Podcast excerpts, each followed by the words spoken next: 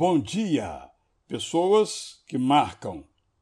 Há pessoas que são capazes de tirar literalmente sua própria roupa para dar a um amigo ou mesmo algum desconhecido em necessidade. Há pessoas que não levantam sua voz para argumentar, mesmo quando discordam.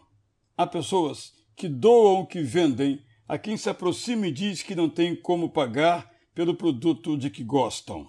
Há pessoas que se oferecem para viajar por horas e dias ao lado dos amigos, às vezes pagando do próprio bolso pelo prazer da fraternidade. Há pessoas que sempre querem saber mais, seja onde se toma o melhor café da manhã ou se sorve a melhor sobremesa, seja onde se vende a melhor camiseta ou o melhor souvenir da cidade. Há pessoas que descobrem pessoas que têm talentos e fazem com que acreditem que os têm, para que comecem a florescer. Há pessoas que acreditam nos projetos dos outros e se empenham para que se realizem, estimulando-os, viabilizando-os, como se sonhos próprios não tivessem. Há pessoas para quem o dinheiro é realmente secundário, por incrível que isto possa parecer. Há pessoas que são queridas permanentemente, até por aquelas que com elas conviveram por poucos dias ou mesmo por horas passageiras. Há pessoas que deixam marcas, como se fossem perfumes que jamais evanecem.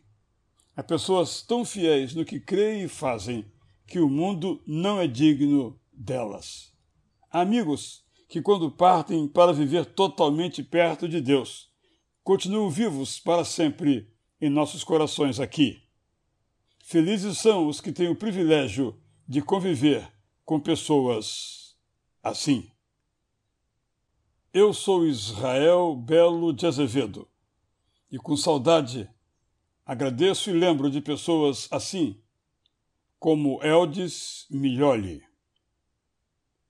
sobre quem se aplica o que o autor aos Hebreus diz de Abel.